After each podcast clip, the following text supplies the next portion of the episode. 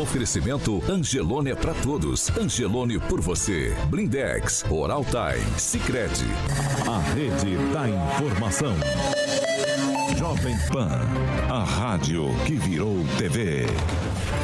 Entra no ar, o jornal de maior audiência de Maringá e região.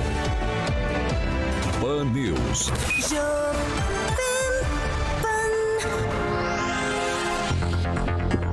Muito bom dia para você que nos acompanha aqui pela Jovem Pan Maringá 101,3, também pela Rede TV Paraná ou por uma de nossas plataformas. Hoje, terça-feira, dia 17 de maio de 2022, o Pan News já está no ar. Jovem Pan e o tempo.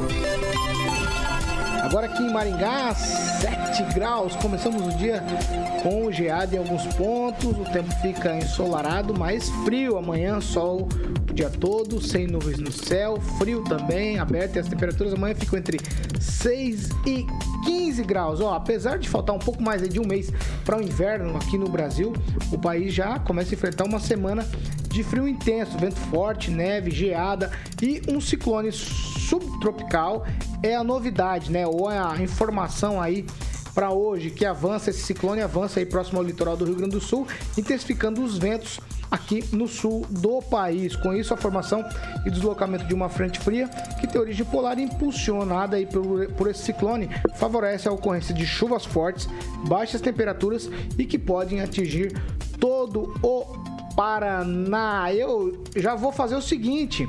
Já que a gente está falando de temperatura, antes da gente ir para os destaques, eu já vou falar com Fernando Tupan sobre essa questão do frio e as temperaturas na capital paranaense. Muito bom dia, Fernando Tupan. Por aí, bastante frio também? Paulo Caetano, aqui tá aparecendo o Polo Sul. Estou com quatro blusas, estou com um cobertor aqui por debaixo da minha bancada e você não acredita meu pé está quase congelando. Mas sabe quanto nós temos aqui? 5 graus, Paulo Caetano. 5 graus. Mas você acha que vai ser a mínima essa semana? Olha, Paulo Caetano, sexta-feira vai dar 3 graus, meu Deus do céu, não sei o que, que eu vou fazer. E pode ser que nessa quarta-feira quarta o frio seja maior ainda, com possibilidade de 1 grau, Paulo Caetano sem dizer, por exemplo, eu moro num apartamento aqui, tem tijolo para tudo que é lado e o frio aumenta dentro da minha, dentro da minha casa, infelizmente. Um bom dia para vocês, ouvintes. Paulo Caetano Grunde, gostei de ver. E vamos para mais um programa, Paulo Caetano. Ai, meu Deus. Ó, já vou dar bom dia para quem, Rafael? Bom dia, Paulo. Bom dia a todos. Pamela Bussolini, muito bom dia. Bom dia, Paulo, Carioca, bancada e ouvintes da Jovem Professor Jorge Villa-Lobos, bom dia. Bom dia e, como diz o Vitor, vamos que vamos, né? Alexandre Mota, bom dia. Bom dia, Paulo. Vamos para os destaques. Ah, tá. Vamos para os destaques. Vamos lá. Agora, os destaques do dia. Pan News. Jovem Pan.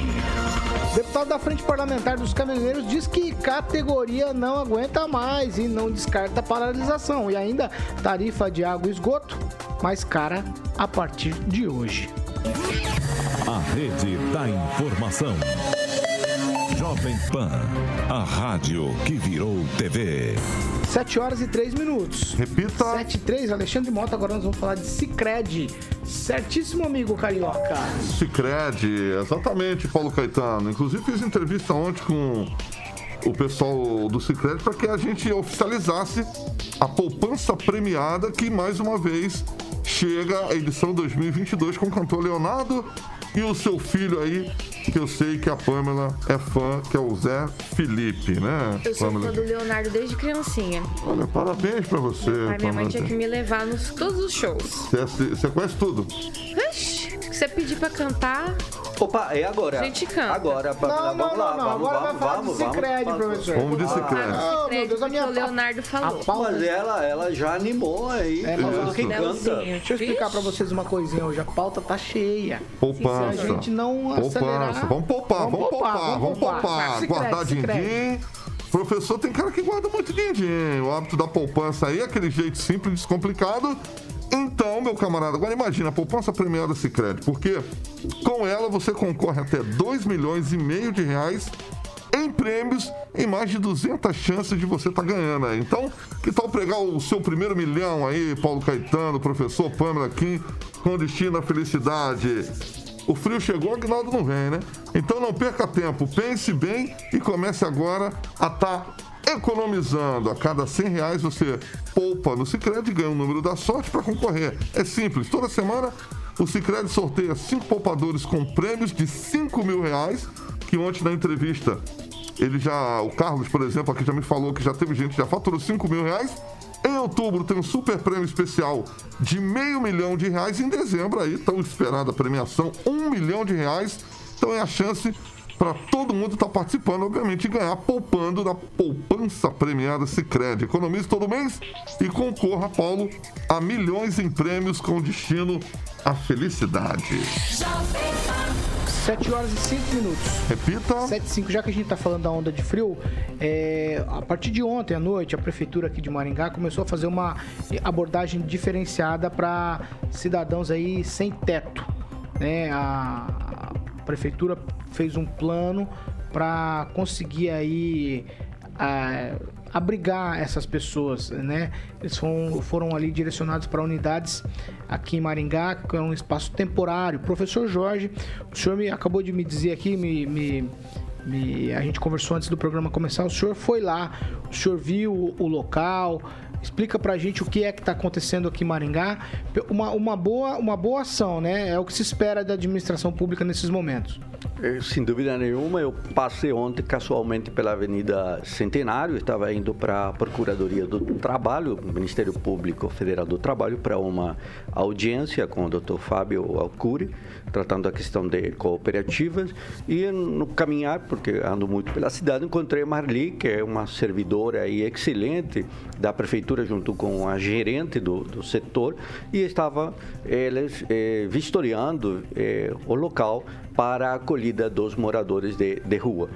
E logo na sequência, no, no, retorno dessa audiência, encontrei o Marco Antônio, que era o secretário do Meio Ambiente, hoje é do Bem-Estar Animal, e também aproveitei e conversei com ele e ele me mostrou as casas, as casinhas onde os animais serão também recepcionados, porque muitos moradores de rua eh, têm seus animais e, e eles poderão então, tanto as pessoas quanto os animais, ficarem aí albergados. E a gente comentou que isso é muito importante no momento que as temperaturas estão muito muito baixas, a população de rua necessita dessa acolhida e a prefeitura já vem com um programa de vários anos e cada vez, pelo que se observa, aperfeiçoando essa, esse cuidado. Né? Se esta é a melhor cidade para se morar, com certeza deve ser a melhor cidade para cuidar dos moradores de rua também.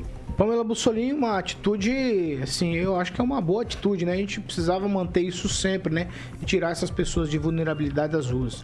Com certeza, Paulo. E o importante, né, é nós destacarmos que quanto antes, né, começarem com esse tipo de ação, mai maiores as chances da gente evitar aqueles casos trágicos e horríveis, né, de pessoas que acabam perdendo a vida, né, nos dias de frio mais extremo.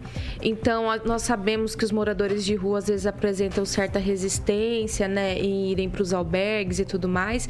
Então, quanto antes começar a ser feito esse trabalho, melhor.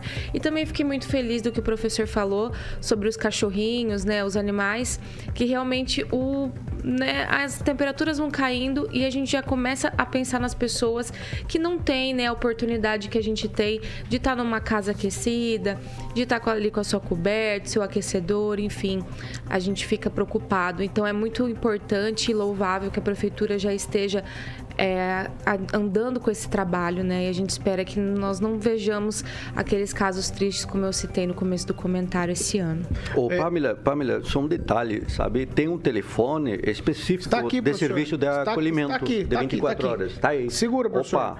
Ô, ô, Kim Rafael, seguinte. Eu decorei ó, o número serão, do telefone. Serão fornecidos roupas, banho, cobertores, alimentação orientação e encaminhamento para vagas de emprego para essas pessoas. Perfeito. Eu acho que é uma das coisas positivas do, do é, da administração em si, principalmente quando o prefeito Ulisses é, acabou assumindo, é essa questão do assistencialismo. Ele tem é, trazido né, muito à tona e dando prioridade a, esse, a esses planos, né, para tentar melhorar a vida aí dos menos favorecidos. Isso é muito importante não só, né, para a administração é, como um todo, mas também para a população, para Maringá, né? E acho que isso, além de ser uma iniciativa padrão de todos os anos, quando começa aquele friozinho, como está hoje, por exemplo, é, ele também traz é, outras formas, né, para tentar é, amenizar né, esse impacto que as pessoas que infelizmente desabrigadas é, acabam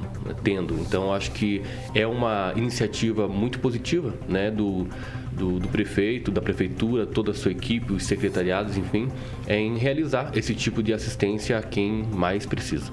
Ó, você que nos acompanha aí, você percebe à sua volta pessoas, gente, gente, gente, gente, é, em situação de vulnerabilidade, você pode ajudar. Como você pode ajudar? Encaminhando essas pessoas. Eu vou passar o telefone.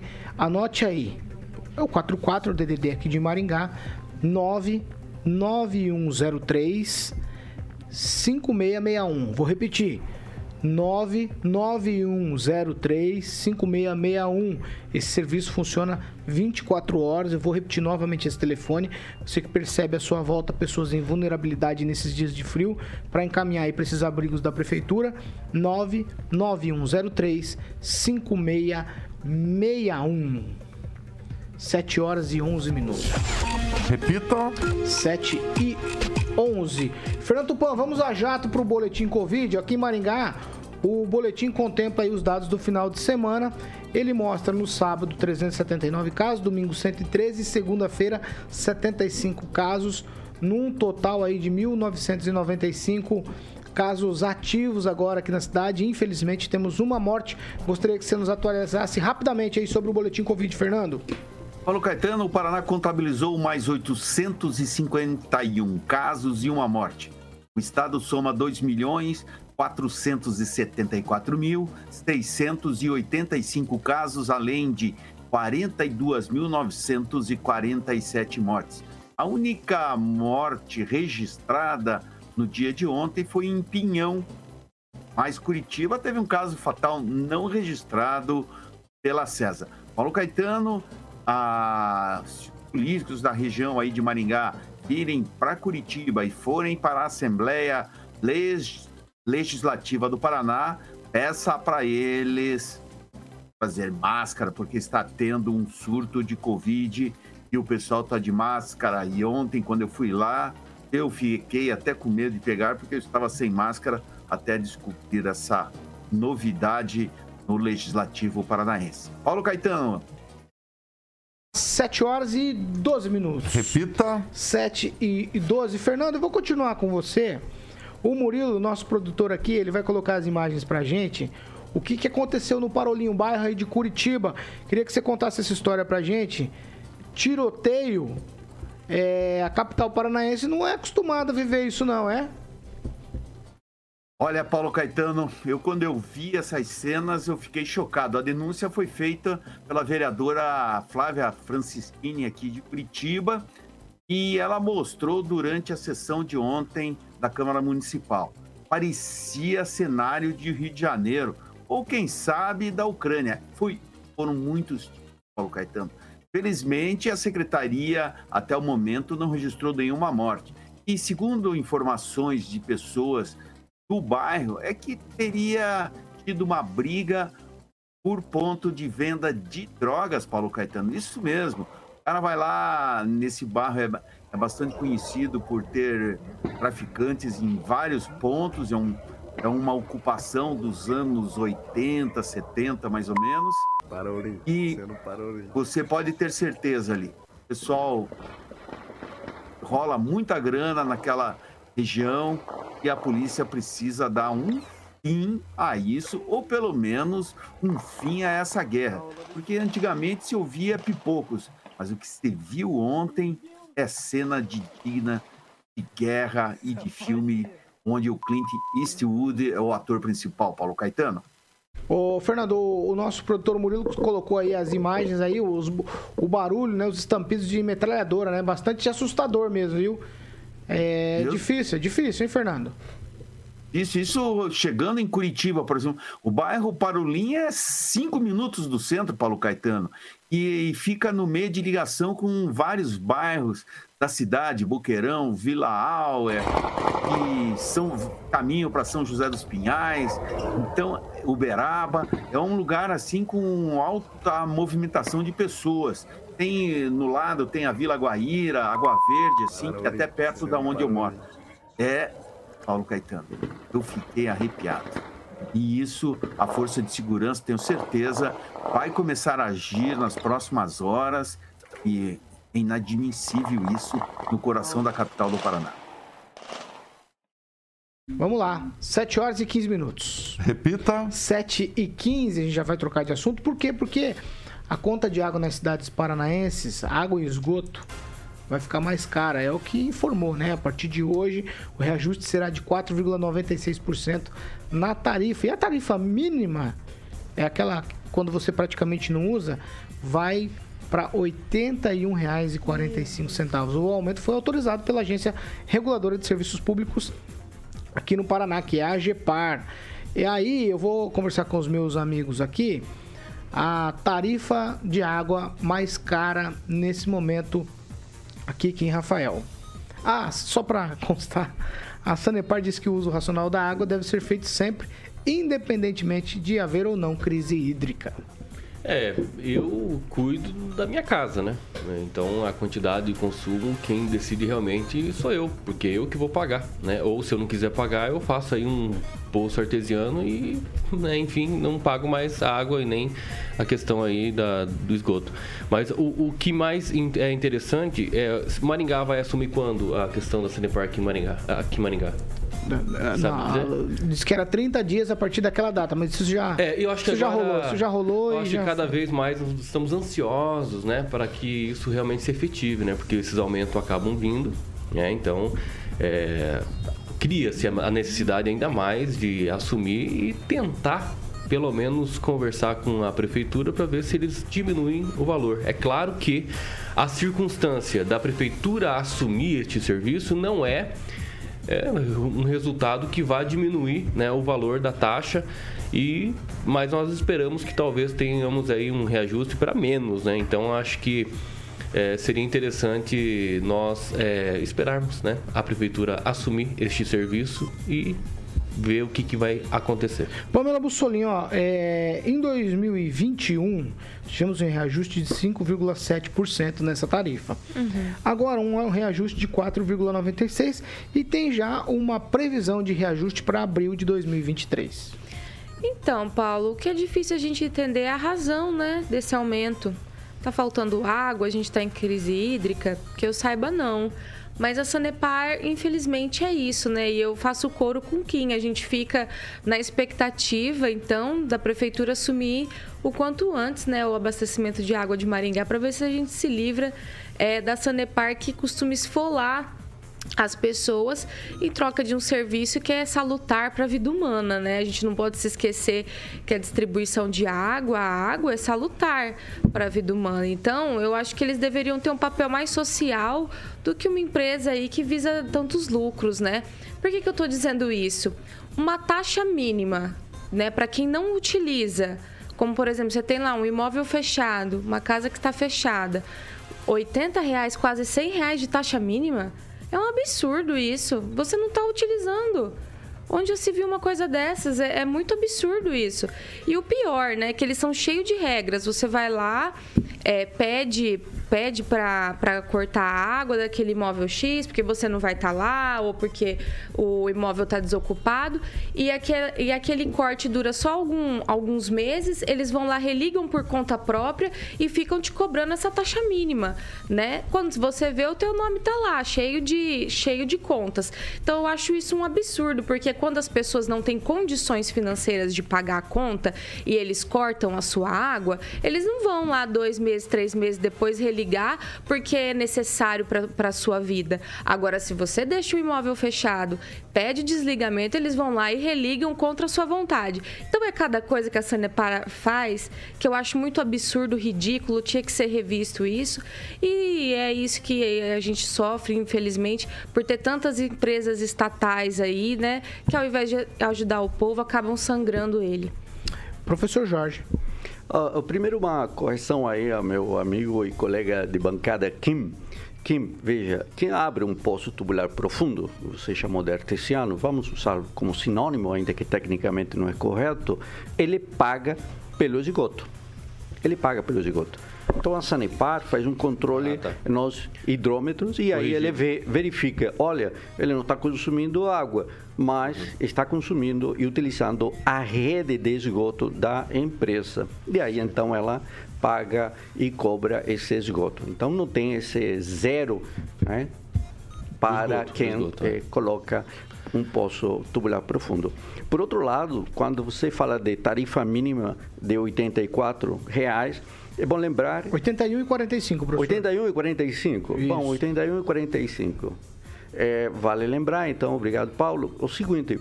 Quem compra, ou quem tem um salário mínimo, compra uma cesta básica e sobram 44 reais. Ou seja, com a taxa de água de 81, vai ficar no bolso com 3 reais. Isso num contexto que mostra claramente que o governo Bolsonaro fez crescer negativamente o salário mínimo. Então, estamos aí às voltas de uma questão, não somente olhando para Sanipar, mas olhando para o país como um todo, no qual a pobreza da população cresce dia a dia enquanto esse governo durar. Fernando Tupan, a tarifa, aumento na tarifa da água, 4,96%, sua vez. Olha, Paulo Caetano, ontem na Assembleia eu conversei com alguns deputados da situação. Eles vazaram uma história que eu não vou precisar confirmar hoje, que é o seguinte: e um dos casos assim que a tarifa é, está nesse, nessa altura foram os, os próprios atos, por incrível que pareça, do ex-governador Roberto Requião e candidato do PT, e quando ele estava no governo entre 2011 e 2018, figurou a taxa de aumento da água. E isso você sabe, né? Tem cobrança no futuro. Essa foi a justificativa de alguns deputados da situação. Agora, hoje eu quero averiguar se isso realmente é certo. Mas, Paulo Caetano, você pode ter certeza. Onde a fumaça tem fogo, Paulo Caetano? Kim, eu vou dar um tweet para você, vai. É bom, é, é importante, inclusive, trazer, né? A Sanepar teve um lucro em 2021, 2021 18% né, a mais. É 1,18 bilhão né, de reais é que a Sanepar teve o seu lucro. Então imagina, é, não teve aí alteração no consumo, mas houve um lucro ainda maior. Então tem coisas que precisam ser revisadas, assim como a Petrobras, assim como a Sanepar, assim como a Copel, enfim, tudo tem que ser averiguado, tem que ser fiscalizado pelos nossos agentes políticos e não deixar acontecer né, esses aumentos aí completamente sem é, sentido, sem motivação alguma. Pamela, é, Pamela tweetzinho? Não, ouvindo o Kim aqui, a margem de lucro da, da Sanepar, a gente pensa, né? Um lucro desse para distribuir água. É uma covardia, na minha opinião. Tupã? Paulo Caetano, uh, para as taxas são para determinados grupos de consumidores. Uh, dentro da Sanepar tem o Água Solitária, não sei se você conhece isso, se o pessoal conhece, onde a taxa vem mínima e às vezes nem é cobrado. Então, a Sanepar tem maneiras assim, tem programas para evitar que o peso seja grande para o pessoal com salário mais baixo. Olha, Tupan, isso aí é para aquele que ganha também o salário mínimo, né? Então é, é, bem baixa mesmo. Essa é uma espécie de tarifa social que se chama, né? A água solidária da Sanepar, mas alcança uma pequena parcela da população. Vamos lá. Vai pesar no seu bolso, querido ouvinte. Esse é o fato. É. Tudo que Resumindo pinta de novo. ópera. Exatamente. 7 horas e 24 minutos. Repita. 724, essa vai ser um minutinho para cada um só, hein? Ó. O Ministério Público Eleitoral estabeleceu que a Polícia Federal investigue a mudança no domicílio eleitoral do ex-ministro da Justiça e Segurança Pública, ex-juiz da Lava Jato, Sérgio Moro, que agora está no União Brasil.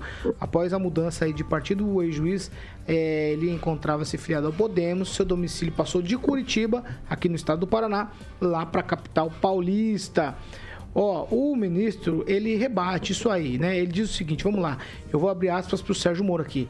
Nada há de ilegal com o meu novo domicílio eleitoral. É um direito de todo brasileiro mudar. Sem problemas, prestarei todas as informações necessárias. Agora, é estranho que esse questionamento é, aconteça enquanto a candidatura de um condenado em três instâncias seja tratada com naturalidade. Foi o que disse Sérgio Moro aí, diante da informação de que o Ministério Público Eleitoral vai investigar a mudança de endereço dele. Que, Rafael, um minuto. O mais interessante é que ele vai cair em si que ah, o judiciário todo, né, além do seu ativismo, está militando. Então ele vai perceber, ele vai é, ter conhecimento, inclusive de causa própria, que o próprio TSE é um puxadinho partidário, sem dúvida nenhuma. E claro, né, é, eu não vou mais chamar ele de ex-ministro, porque ele é ex tanta coisa, né, inclusive ex-pré-candidato a presidente, ex não sei o quê. Então acho que eu vou começar a chamá-lo de simplesmente Sérgio. Então o Sérgio, né? O Sérgio já deixou claro o que ele veio fazer né, nessas eleições. Absolutamente nada. Pamela Mussolini. Então, Paulo, a gente já havia comentado meio por cima sobre essa possibilidade, né, dele ser investigado por essa mudança de domicílio. E aí, infelizmente, né, nós vemos que o fim, né, do Moro está sendo muito triste, né, muito aquém do que a gente esperava. É, no passado recente, eu ainda me, me perguntei por que, né, ele tem tomado tantas decisões equivocadas. Acho que a mais equivocada, sem sombra de dúvida, e daí o Tupan pode talvez me esclarecer melhor, foi essa mudança de domicílio eleitoral. Mudar de partido, né? essa- situação ainda vai. Agora, um, um homem que vi- né, viveu em Curitiba, fez histó- história em Curitiba, tem muitas pessoas né, no Paraná que o apoiam. Aí ele vai e muda de domicílio eleitoral para São Paulo e ainda diz que está mudando para São Paulo porque lá é o hub dele. Meu Deus do céu, é, a gente fica se perguntando o que, que acontece. né? Acho que o pessoal do antagonista, lá, o Rodrigo Mainardi, realmente não são, não são bons marqueteiros e consultores aí de imagem, de, de consultoria de imagem para o Moro, né? Tá complicada a situação para ele. Ô, ô Fernando Tupan, é sua vez agora. Rapaz, o Sérgio Moro cai numa roubada atrás da outra, né? Impressionante. Veja só, Paulo Caetano, que roubada que ele caiu. Ele transferiu o título dele dentro do prazo, ele pode ser candidato até em Roraima. Até. Tem vários casos no passado, aqui mesmo, no Paraná, nós tivemos no passado uma. Uma das. Um dos patriarcas da, da família do Rego Almeida, que se mudou, é, mudou o domicílio eleitoral foi para o norte do país onde elegeu senador. Então isso é normal, não tem, não tem BO nenhum. O que está acontecendo? A esquerda tem, tá morrendo de medo, está morrendo de medo do Sérgio Moro. Eu, nos anos 90, eu falava, o, o Lula ia ser presidente. Virou presidente. O Sérgio Moro vai virar presidente. Pode não ser em 2026, mas tem todas as condições. Ele não tem BO nenhum que o desabone para falar que é uma fria. Não é uma fria, Paulo Caetano. Se você abrir o. a- abrir o código eleitoral, diz que você precisa mudar o teu domicílio eleitoral para votar numa determinada cidade até seis meses. E você, para ser candidato, precisa estar com o domicílio eleitoral na cidade. Ele estando lá, ele pode sair em São Paulo sem problema. O que se vê que durante muitos anos o governo do PT, durante esses 16 anos, colocou um número, despejou um- um- inúmeros petistas dentro da estrutura do governo. E não é de se duvidar que o Ministério Público Eleitoral tenha isso também. É uma coisa normal, não tem. É, é jogo pelo poder, Paulo Caetano. É isso que está acontecendo. É o jogo poder, pelo poder. Querem tirar o Sérgio Moro, porque Sérgio Moro no Congresso vai dar dor de cabeça para petista. Só que vai ser uma confusão muito bacana de a, de a gente assistir a partir da próxima legislatura, Paulo Caetano. Professor Jorge, eu, assim, o Fernandes que não, cai, não caiu em roubada nenhuma, mas eu acho que ele ouviu o canto da sereia, ele trocou de partido, o União Brasil tá fechando as portas para ele, diz que ele não esquece que candidato à presidência ele não vai ser. Tem um, uma, uma, um engendramento aí para ter uma reviravolta nesse cenário ou o Fernando Tupan tá correto? Discordo do colega de Curitiba, da capital. Nós daqui do interior temos um pensamento mais aberto, diferenciado. O Tupã, acho que a primeira palavra ali que se usou hoje foi a palavra hub, ou hub, ou hub. É, na verdade, a ideia de um centro, né? E vem da palavra da informática. É, se o Sérgio Moro utilizou São Paulo como um hub, então como um centro, como uma plataforma, isso é fato, isso é corretíssimo. No entanto, o promotor Reinaldo eh, Mapelli Júnior disse que as explicações não convenceram, porque ele discute uma questão um pouco mais complexa, o chamado vínculo residencial, social e afetivo dos, tanto da esposa de Rosângela quanto do Sérgio Moro, é Curitiba e não é São Paulo. Né? E aí ele disse que já o Tribunal Superior Eleitoral exige em várias decisões essa ideia dos vínculos políticos, econômicos, sociais e familiares, que estão então com Sérgio e a esposa em Curitiba. E esse é um dado importante. Então, a transferência foi é, feita fora das regras eleitorais e, portanto, é, se complica a vida mais para o pré-candidato a vice de Vivar. E aí, claro, as disputas internas do partido se mostram aqui a todas as caras e mostra, por fim, que a terceira via afoga-se em seus próprios conflitos internos, seja no PSDB, seja na União Brasil, seja no MDB. E o único que parece ser terceira via realmente é o Ciro Gomes, com todas as questões postas para ele. Tweetzinho, Pamela. Não, só o tweetzinho, porque sobre o Moro falar em entrevista que São Paulo seria o hub dele, ele usou a palavra hub como se fosse um local para ele pegar voos e tal, tal, tal, se deslocar para outros locais do Brasil. Acho então, que a palavra em isso inglês... não caracteriza residência e domicílio. É, a palavra entende? em inglês então, significa é aí, centro, plataforma. É, é né? o motivo dele ser investigado agora. Porque, porque parece que, né? Hub está bem distante no, no, conceito dele de residência e domicílio. É que ele tinha um endereço lá no Hotel Continental. Em São Paulo, um hotel. Então, então essa que é a questão, aí né? também é, é E aí, no estranho. caso de Rosângela, o contrato de prestação com uma associação de defesa de pessoas, né? É, ele estava assim na sede paulista. Então, hum. há uma, uma certa confusão aí nas é, coisas, né? Exatamente. Ô, ô, vou, eu vou pro break. Vou deixar vocês falarem disso depois do break. Pode ser? Segura aí, então. Vou dar um, vou dar um minutinho para cada um depois do break sobre esse assunto ainda. 7 horas e 32 minutos. Repita. 7 e 32 nós vamos pro break. É rapidinho já a gente tá de volta volta. Fan News. Oferecimento. Angelone é para todos. Angelone por você. Blindex. Escolha o original. Escolha Blindex, a marca do vidro temperado. Oral Time Odontologia. Hora de sorrir. É agora. Sicredi União Paraná São Paulo, construindo juntos uma sociedade mais próspera.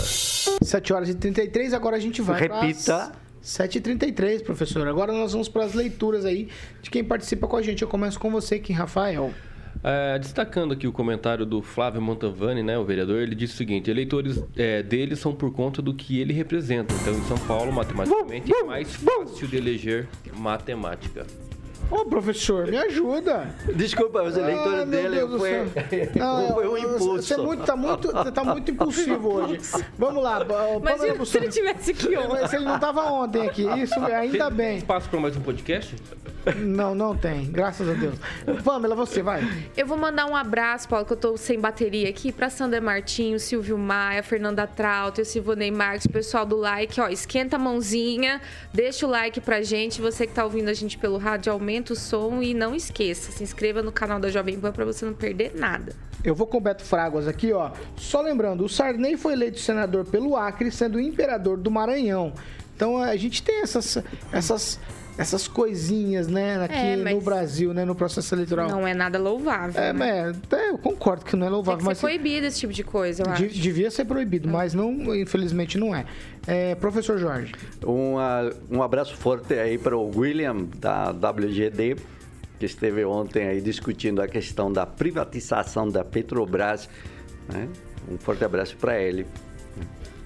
Kim? Maria de Luz Ribeiro Moitinho escreveu o seguinte: Meu Deus, por que tanta raiva do Sérgio Moro? Carlos Henrique Torres, um abraço. Não esqueci de você, não, querido. Tô vendo aqui na tela. Não, esses nossos ouvintes são tão carinhosos com a gente, a gente, né? O Adriano Precisa Silva. diz- agradecer. Eu não, eu não voto, mas o Lula já ganhou. O Adriano Silva tá dizendo aqui. O. Natal Medeiros escreveu o seguinte também: é, Você falou que Sérgio Moro vai ser presidente? KKKK. Você já tomou seu remédio hoje? É, Essa, KKKK. essa é pro Tupã. Ah, teve um Oh, oh. ouvinte que fez um comentário sobre poço artesiano na questão da Sanepar, dizendo que quem tem poço ainda tem que pagar uma taxa pra Sanepar, né? Então foi interessante Vamos lá. esse. Não, não lembro o nome dele, mas foi interessante. 7 horas e 35 minutos. Repita. 7h35, a segunda meia hora do Pan News é um oferecimento de Jardins de Monet, Termas Residência. E é com você, meu querido Carioca. Vamos lá. Vamos lá, falar daquele empreendimento maravilhoso, único, exclusivo, aquela qualidade de vida que todos sempre querem, obviamente no Jardim de Monet Residente, aquelas quadras de tênis que o professor tanto gosta, campos de futebol são vários, até piscina semi-olímpica aquecida, salão de festa, sauna úmida, seca, churrasqueira, professor. Pode falar, professor. Não, não, a, a piscina olímpica aquecida para esse frio Oh, é agora perfeito. é show de bola, né? Fica a tampa da cabeça pra fora. Hã? Fica a tampa da cabeça pra fora. É, a tampa da cabeça pra fora. É, você, Ah, tá, depois, tá, tá. você depois que comeu uma piroquita, né? você tá com esses Ai, negócios de Igual desenho. tubarãozinho nesse Eu desenho. frio, né? Vou desenhar a tampa da cabeça aqui. Depois que ele comeu la piroquita, ele ficou assim, ó. Fala de Jardim de Monet, Tampa deixa da pra lá. Ele falou pra mim que, é chape... que foi chapeiro também já. Ele já foi. Então vamos lá. Vamos desfrutar daquela. Ah, inclusive, Paulo, tem a piscina adulto e também infantil e o bar molhado do meu grande amigo Agnaldo Vieira, que está mimindo nesse momento. Né? Não quis levantar o Agnaldinho hoje, é frio, ele não Ai, muito bem. Então você pode visitar e falar com a galera. Os lotes estão com a opção imóveis. Telefone 3033 1300. 3033 1300. Eu queria fazer esse mexendo Jardim de Monet com o Celestino aqui. Preste atenção, vamos ver se você vai captar, ó. 3033 1300. Celestino vai gostar desse telefone aqui. Ele fez aniversário dia, Adoro, no dia né? 13. Exatamente. Jardimdemonerresidência.com.br, Paulo, é o site, meu querido Paulo Caetano. Pan News. 37 minutos. Repita. 7h37. Ó, é o seguinte, nós estamos falando aqui que a justiça vai investigar a mudança de domicílio eleitoral do Sérgio Moro, por conta de que ele quer ser candidato pelo estado de São Paulo. Aí, razões diversas ele coloca, mas o pessoal diz que as explicações não surtiram todo o efeito e precisam entender direitinho o que acontece. Eu quero ampliar o debate, vou dar mais um minuto para cada um, mas para a gente ampliar a conversa aqui, e já falando da terceira via, ela naufraga por si só, ninguém precisou fazer nada para essa terceira via naufragar. Por exemplo, o União Brasil desembarcou, disse que vai ter candidato próprio, já lançou o Bivar a pré-candidato. Existe uma possibilidade do Moro ser até o vice, mas o Bivar disse que candidato à presidência está descartado. O Moro sempre soube que as portas estavam fechadas nesse sentido. No PSDB, o Dória mandou uma carta lá o presidente, criou um distúrbio total. A Simone Tebet diz que não abre mão de ser cabeça de chapa.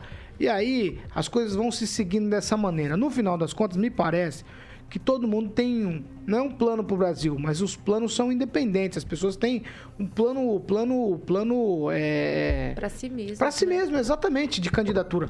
Não é um plano para o Brasil. E aí eu quero que vocês já falem do Sérgio Moro, vou dar mais um, um tempinho para cada um tweet para cada um. Eu vou começar com você, Pamela Bussolini.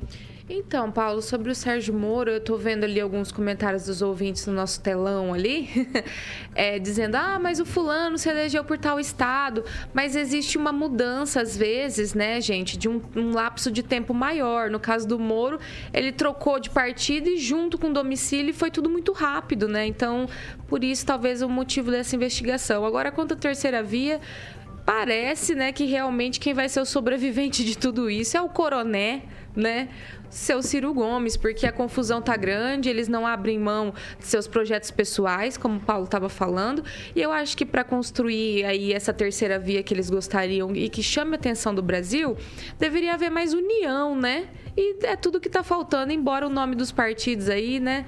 Tem União Brasil, tem não sei o quê, mas falta mesmo é a tal da união em prol dessa terceira via. Quem, Rafael?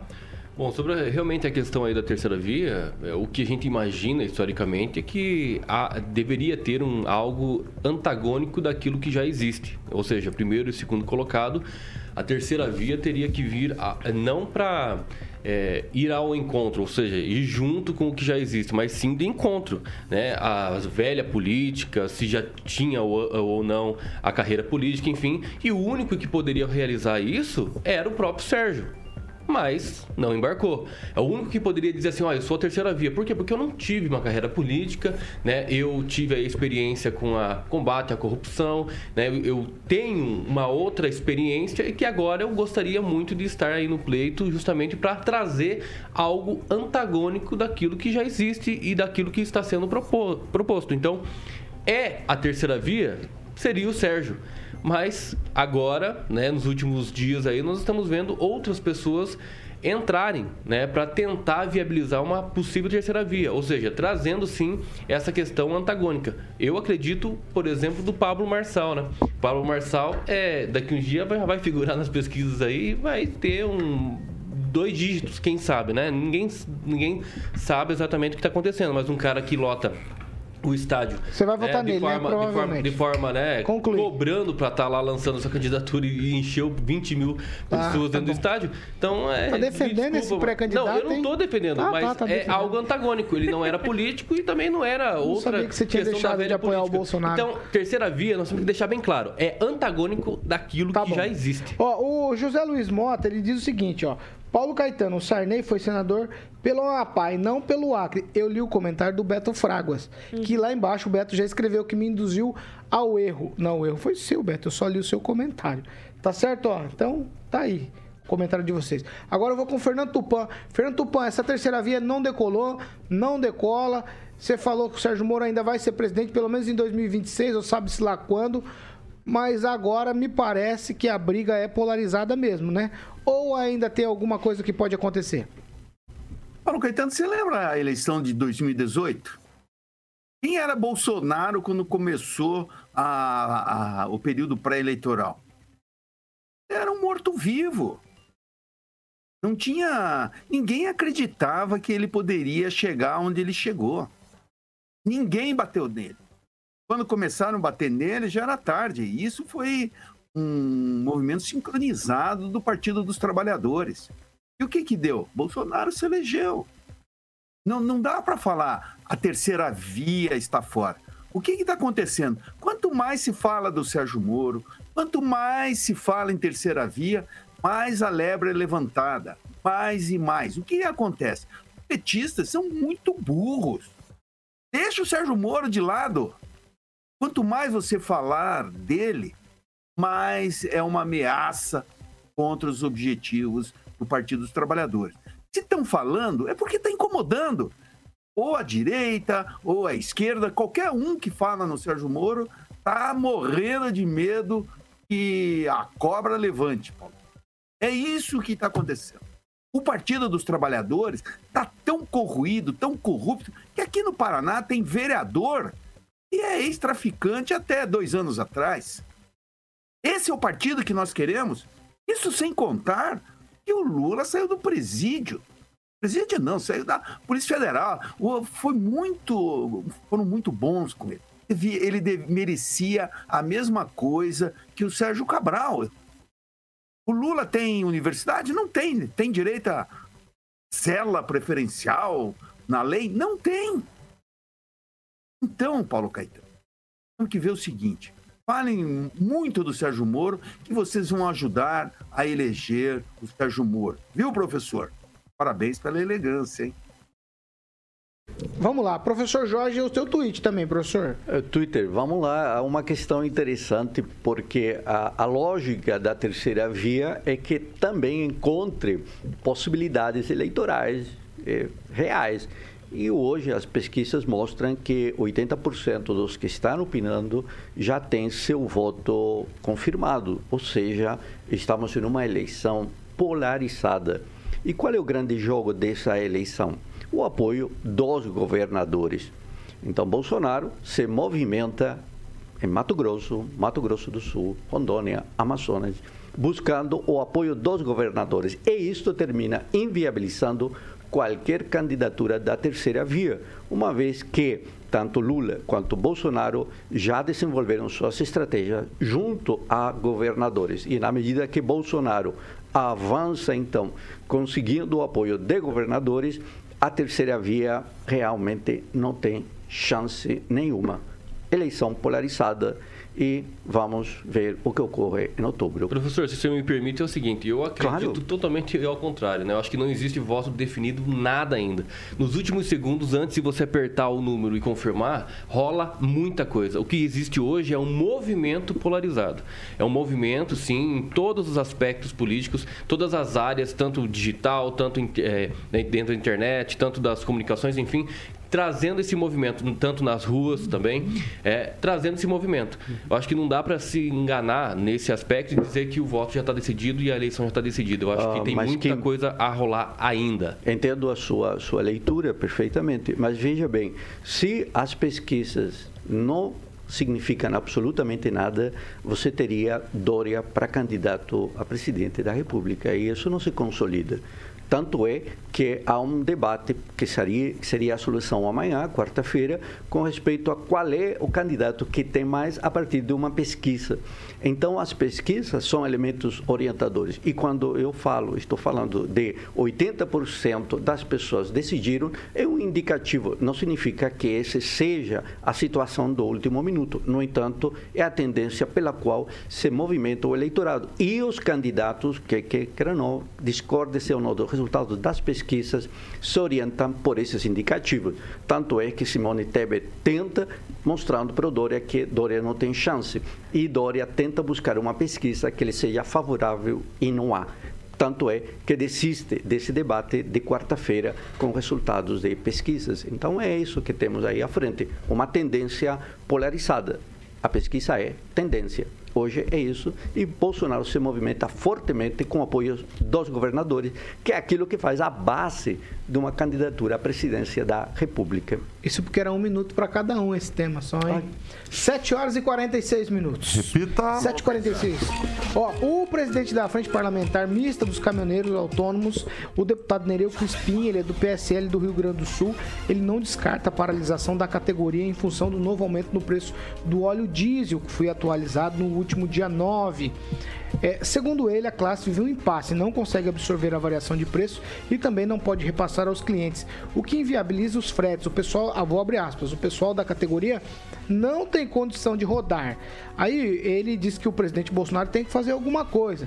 A inflação está galopante, acima dos dois dígitos, foi o que disse Crispim ele vê o presidente Bolsonaro como um dos corresponsáveis aí por não conseguir resolver. Vou abrir aspas novamente. O presidente foi eleito há três anos e meio e está a quase no final do mandato. A Petrobras é uma empresa pública e tem função constitucional de responsabilidade e é do presidente. Não adianta o conselho da estatal. O conselho é subordinado a ele. Inclusive, ele trocou o ministro de Minas e Energias, que é o presidente dessa comissão. O plano de paridade internacional não é uma lei, é uma resolução e o presidente pode sim, junto com o ministro, retirar a resolução e deixar com que os combustíveis no Brasil tenham um reajuste baseado em índices nacionais. A responsabilidade é do presidente. E aí o que se vislumbra por aí é os caminhoneiros entrando em colapso. Kim Rafael, tweet médio. Tweet médio. É.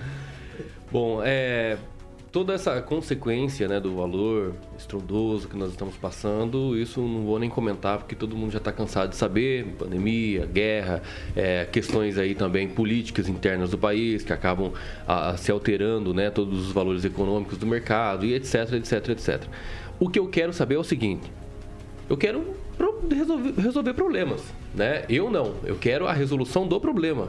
Então, para isso, quem é apto para isso não sou eu, né? Eu não indico o conselheiro lá para ser presidente da Petrobras. Então é o presidente mesmo. Exatamente. O governo federal acho que deveria ter um pouco mais de consciência em fazer qualquer tipo de, de movimentação para tentar diminuir o preço não só do combustível, mas por conta da inflação.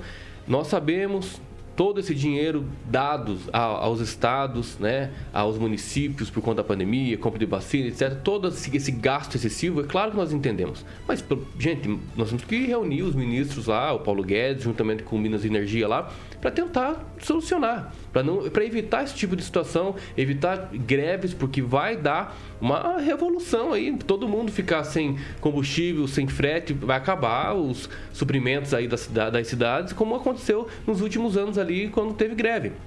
Então, eu acho que já está na ponta da linha, né? Para isso não acontecer, para a greve não acontecer. Então, acho que todo mundo está se esforçando, todo mundo está tá cooperando, né? Para evitar qualquer tipo de greve, qualquer tipo de paralisação. Então, acho que o governo federal, apesar de estar tá sendo feito alguns auxílios para os menos favorecidos, eu acho que tem que agora se reunir, né? E tentar trabalhar para resolver esse problema. Se for por conta de uma resolução, vamos alterar essa resolução, né? Porque eu acho que ela está dando bastante problema. Se for uma lei, então use o Centrão no Congresso para tentar modificá-la ou revogá-la.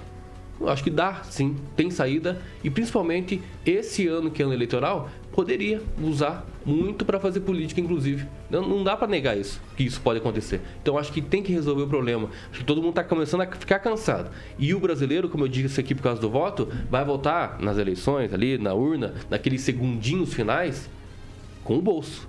Então como é que vai ficar até lá? Professor Jorge, os caminhoneiros aguentam até quando? O sistema pode colapsar do jeito que vai? Me parece que o Landim, né, que é o presidente da Associação Brasileira de Condutores de Veículos Automotores, foi muito claro. Levamos três anos e meio com o governo Bolsonaro e a cada dia a crise se aprofunda. Ainda teremos mais um tempo para essa crise continuar se aprofundando, porque sabemos que essa política de paridade, né, ainda comparado ao preço hoje do diesel, está disfarçada mais de 10%. Ou seja, é evidente que estão vindo novos aumentos. E quando o Bolsonaro troca quantos presidentes da Petrobras? Três. E não funciona. Troca dois né, ministros de Minas e Energia e, curiosamente, o último ministro de Minas e Energia foi o que deu o aval ao atual presidente da Petrobras, que ficou, então, sem padrinho político. Daí que o Bolsonaro diz que o novo ministro, que, aliás, estudou aí na UEL, na UEL aqui em Londrina, já pode decidir a vida desse presidente. E Bolsonaro, hoje de manhã, está nas discussões que é necessário mexer no conselho né, da estatal Bolsonaro está criando problemas a cada dia. Na questão dos combustíveis, isso é evidente e não apresenta alternativas. É o que temos para nosso dia a dia. Pamela Bussolini. É importante esclarecer que o que o Bolsonaro pode fazer é isso, né, professor? É alterar... Criar confusão. Não, não é criar confusão. Trocar ministros para é não resolver. Alterar, é alterar e nomear pessoas para o conselho que talvez caiam em si e vejam que a Petrobras precisa, assim como eu falei da Sanepar... Então, o Bolsonaro está aparelhando a Petrobras. ela tem um papel social. Professor, né? deixa ela concluir. Eu achei interessante, na, acho que foi na última live do presidente, que ele disse o seguinte, que outras né, estatais aí, mundo afora, estão reduzindo a margem de lucro, né, diante da dificuldade que está existindo, né, das, da escassez e tudo mais. Então, o que que, que acontece? Eu acho que se vir a acontecer uma greve dos caminhoneiros, eles podiam paralisar, né? Ali nos prédios da Petrobras, perto, né? Fazer uma grande movimentação. Acho que até seria interessante para as pessoas verem, né? Que não, uma andorinha só não faz verão, né? Como, como diziam os nossos avós. Eu acho que precisa ter uma colaboração de todas as partes, já que o governo está limitado de interferir diretamente no preço dos combustíveis por lei federal, cabe a ele ficar tentando fazer essas mudanças no conselho, de quem ele nomeia para Petrobras. Mas, uma vez lá, a pessoa também pode se ver limitada em virtude dos investidores, que são maioria, né? No, no, no, quantitativo aí de ações. Então é uma situação muito complicada. Aí volta a baila a questão aí da privatização da Petrobras, mas infelizmente é uma situação muito complicada de se resolver. Acho, é, concordo com Kim que tem que né, reunir com o Paulo Guedes, o ministro de Energia, talvez esse pessoal aí que está no conselho da Petrobras e tudo mais, para ver se a gente consegue uma união pró-Brasil. Porque o que eu estou vendo e lamentando muito é o seguinte: é, durante a pandemia, dizer, disseram muito fique em casa, a gente vê a economia depois, a gente trabalha e recupera depois, enfim. Só que está faltando, ficou todo mundo em casa, mas está faltando agora essa união prometida. A gente vê depois, a gente trabalha junto e recupera depois. O que eu tô vendo hoje são pessoas que diziam: fique em casa, atacar, atacar, atacar o próprio país, não só dentro do Brasil, mas no exterior queimando a nossa cara, inclusive no setor de investimentos. Então isso é muito triste. Ao invés da gente se unir para buscar soluções, eu estou vendo uma desunião para criar narrativas para eleição. E quem paga a conta é o brasileiro, infelizmente. Fernando Tupan. Paulo Caetano, antes de eu começar a comentar sobre a história do, do, dos caminhoneiros, a gente está falando. A gente falou de possibilidades de candidatos a presidente chegarem e até falou em pesquisa eleitoral. É para sair na quinta-feira uma pesquisa da RG para o governo do estado e para o Senado. Interessante que aparece como candidato ao governo do estado Flávio Arnes, que nem candidato é. E uma coisa bacana que tem que eu vi no. Chegou até mim o questionário de perguntas e indicações. Para o Senado aparecem nomes que a gente não imaginava. Eu tenho certeza que tem dois nomes que vão agravar, ah, agravar, agradar o professor. É o doutor Rosinha, aquele ex-deputado federal petista, gente boa, meu amigo desde a adolescência. Ele já era bem mais velho, lógico e o presidente do PCdoB, o Elton Bar. Dois candidatos de esquerda, né, professor? Que no Guto Silva você não vai votar nunca, certo? Mas quero falar para vocês, Paulo Caetano, essa história que está acontecendo dos caminhoneiros precisa de uma solução. Já que a solução não foi é, o mais pegado, que é justamente buscar uma forma de valorização valorizar o dólar, que está muito alto para nós, cinco reais é um roubo para qualquer ser humano brasileiro que vista o verde e amarelo. Mas isso é uma política econômica que para mim é errada. Para muita gente é certa. O... Nós precisamos é, é, que aconteça algumas coisas que melhorem o cenário internacional. Por exemplo, nos Estados Unidos está vindo a crise agora do, de imóveis, que os imóveis chegaram um valor lá em cima. Vai ter uma crise. A guerra com, entre a Rússia e a Ucrânia tirou um monte de petróleo que o Brasil trazia e que os Estados Unidos também consumia. Lá está 5 dólares o galão de litro, que dá 3 litros e 600 aproximadamente. Então aqui não é diferente. Nós estamos com problemas graves na infraestrutura. O, nós precisamos ter a independência, nós temos que produzir tudo. Aquela balela que o Lula falava, que até a, o, é, que o Brasil era autossuficiente em petróleo, o Brasil nunca foi autossuficiente. O Brasil precisa trazer petróleo de fora, senão não estava nessa fria. É simples. Aquela história do, do de tirar é, no governo Dilma, tirar petróleo de águas profundas, isso aí é uma fortuna. Por que não rola? Não rola, não vai rolar. Ninguém quer fazer um petróleo, é, vender um petróleo que vai sair a 150 dólares o barril. Então tem muita coisa para nós acertar na nossa economia e nós temos que revisar. Nós temos que começar a produzir mais aqui no estado, não no estado do Paraná, mas aqui no Brasil, começar a produzir mais e deixar de ser dependente da China.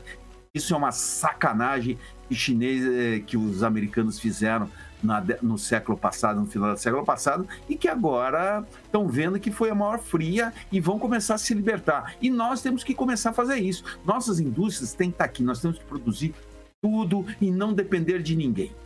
Aí desenvolvemos nosso mercado, senão a gente vai ser o quê? Um país que fica vendendo serviço entre a população? Acho que não, né, professor?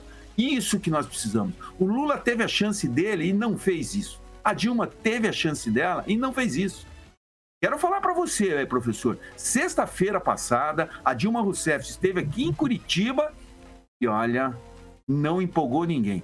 Só tinha petista num restaurante que era uma boca livre, que o Reikião falou e que era comemoração de 40 anos no escritório de advocacia do trabalho, que é da ex-prefeita de Curitiba, a Miriam Gonçalves. Então, o PT, para mim, professor, está acabado. Vai ser Bolsonaro e, quem sabe, a terceira via, o Dória. 7 horas e 59 minutos. Repita. 7h59, tchau, Kim Rafael. Tchau, até mais. Só lembrando aqui que a Petrobras né, vai pagar 31,5 bilhões à União é, maio a julho de 2022 por conta das, dos lucros. Né? Então é o montante da, das cotas que a União tem, então vai ser repassado esses lucros. Tchau, Pamela. Tchau, Paulo. Até amanhã. Tchau, professor. O combustível, pela previsão, continua subindo, lamentavelmente. Tchau, Fernando Tupan. Tchau, Paulo Caetano. Até amanhã. Professor, você tá lindo de terno aí, professor? Tô de gravata. Coletinho, terno. Ele tá com o traje completo. Tá Vamos falar de Grupo Riveza. Ah, senão eu, eu, eu, me perco aqui com vocês. Vamos lá, Grupo Riveza, Carioca. Grupo Riveza. Tem uma novidade, Paulo, na rede de concessionárias da Riveza Volvo, que é um feirão que começou ontem, dia 16, e vai até o dia 20 de maio. Então, para você que está procurando, Paulo, um caminhão top, vamos dizer assim, com garantia de procedência, preços também atrativos, é só ir correr a uma concessionária Riveza Volvo e, obviamente, sair com seu caminhão lindíssimo Volvo. E ainda se não tiver a grana, né, para que você possa estar tá realizando o sonho de ter um caminhão Volvo, obviamente você pode conhecer as condições especiais de consórcio Riveza Volvo. Esse ano, comprando uma cota, olha que legal, Paulo, comprando uma cota de consórcio vai ganhar uma viagem com direito acompanhante a Lisboa, Portugal. Que maravilha, hein? Olha só, meu camarada, de repente é a sua segunda lua de mel. É uma dica que está aqui, aqui. Então você encontra uma concessionária Riveza Volvo em Maringá, Cambé, Campo Mourão, Cruzeiro do Oeste, Campo Grande, Dourados, Três Lagoas e, como eu sempre gosto de frisar recentemente, tem uma unidade Volvo em Corumbá. Então, do dia 16 a 20 de maio, caminhões Volvo seminovos com garantia de procedência e também na concessionária Riveza Volvo, que faz parte do grupo Riveza Empreendedorismo com Solidez. Você pode seguir é, eles no Instagram, Paulo, é instagram.com barra seminovosriveza. 8 horas e 1 minuto. Repita. 8 e 1, ó. Faleceu na última quarta-feira, a gente falou disso aqui na semana passada, é, no dia 12 de maio, aos 70 anos, o fundador do Grupo Riveza, o Edson Feio Ribeiro, filho do pioneiro Francisco Feio Ribeiro. E todos que conviviam com ele sabem, né? Familiares, amigos, colaboradores, parceiros de negócio, que o Edson deixou um legado de ética, profissionalismo e empreendedorismo, além de virtudes inconfundíveis em seu caráter, como respeito, humildade, discrição, amizade generosidade. E ainda a família enlutada e com profundo sentimento de pesar é, convida a todos para missa de sétimo dia em sua homenagem, que será realizada no dia 18 de maio de 2022, às seis e meia da tarde, na Catedral Basílica Nossa Senhora da Glória, aqui em Maringá. Então, a missa de sétimo dia do Edson Feio Ribeiro, que é o fundador do, do Grupo Riveza, será amanhã, dia 18 de maio, às seis e meia, na Catedral, aqui em Maringá, tá certo? Vamos encerrando, Carioca, essa edição do Pan News, certo? Certo, Paulo Caetano. Agnaldo Vieira hoje resolveu gasear. Ah, eu, eu tô feliz, hoje você também vai estar à noite, né? Agora que eu lembrei. É, hoje eu faço plantão. É, fiquei sabendo. Plantão. Boa Plantãozinho. sorte. Por que, que você tá Vai falando assim? Por que você tá falando isso? A melhor bancada, você já sabe onde que é, então você vai visitar a segunda Sabe maior. que horário que é? A gente Então, te ama, Paulinho, mas a gente se hoje, empresta, tá? hoje, logo mais, às pessoas 18, você tem tá? News com Paulo Caetano, Com Paulo Paulo Caetano e Caetano, companhia. excepcionalmente. Amanhã eu volto. Isso. Sem ter ido, porque eu vou dormir por aqui. Vai dormir noite. por aqui. Tá certo? Tá Vou chegar certo. aqui amanhã 8 horas e cedo, 3 Paulinho minutos, o que vem por aí, Carioca? Vamos. Vamos de Ten Thousand Maniacs, More Than This. A, a Pamela não não, vai cantar junto? Eu não, conheço. Não, Ah, isso é um clássico. Qual que é? Canta um pedacinho só pra. More Than This. Tchau. Esse é melhor locutor do que cantor, hein? Ó, a gente fica por aqui. A gente volta amanhã, volta logo às 18 também. Tava me esquecendo disso. Essa aqui é a Jovem Pan Maringá, a rádio que virou TV e tem cobertura e alcance para 4 milhões de ouvintes.